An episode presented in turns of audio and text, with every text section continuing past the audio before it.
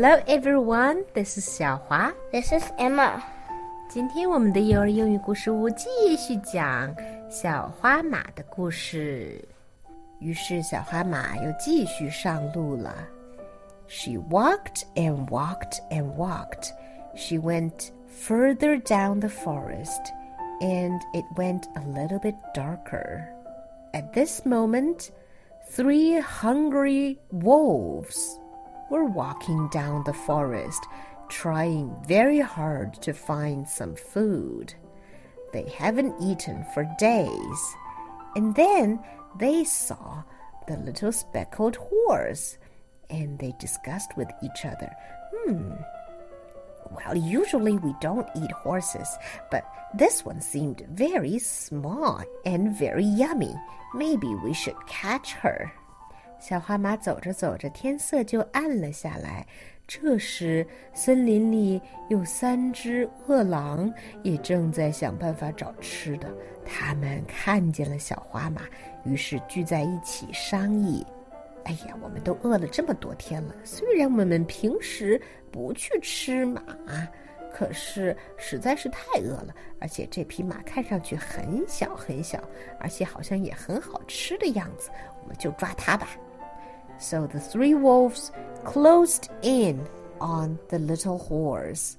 The horse saw them as well, and she started running away really fast, and the three wolves chased closely behind her. She ran and ran and accidentally ran into blossoming flowers. And when she came out of the bunch of flowers, very strange. She had butterflies following her all around and staying on her back. 于是三只狼就慢慢的走进了小花马，小花马也发现了它们，于是开始狂奔起来。它跑啊跑啊，一不小心跑进了一堆花丛里。当他从花丛里面再跑出来的时候，奇怪的事情发生了，有很多只蝴蝶都跟着他翩翩起舞，还有的停在他的背上。The little horse was very clever, and she thought of an idea. She stopped suddenly, turned back, and shouted at the wolves at the top of her lung. 小花马很聪明，它突然想到了一个主意，于是它停了下来，转过身来，用它的最大最大的声音对那三只狼叫道：“How dare you chase me? I am Princess Unicorn. If you don't stop right now, I'm going to turn all of you into some ugly toads.” 嗯，小蛤蟆想出了一个什么样的主意呢？它灵机一动。转过身来，对这三只狼大声的叫道：“你们居然胆敢跟在我身后跑，你们还想不想活啦？我是一只独角兽公主，如果你们再不停下来的话，我就要把你们变成三只丑陋的癞蛤蟆。”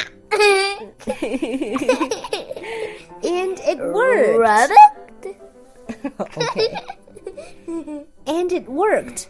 The wolves were pretty stupid, and they were saying, "Uh."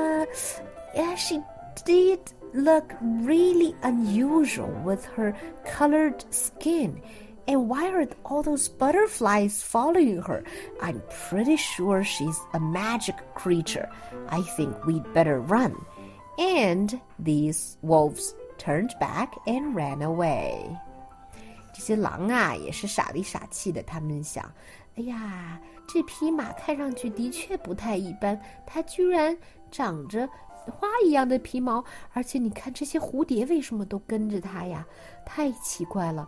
我觉得它估计真的是一只具有魔法的独角兽。我们还是走为上策。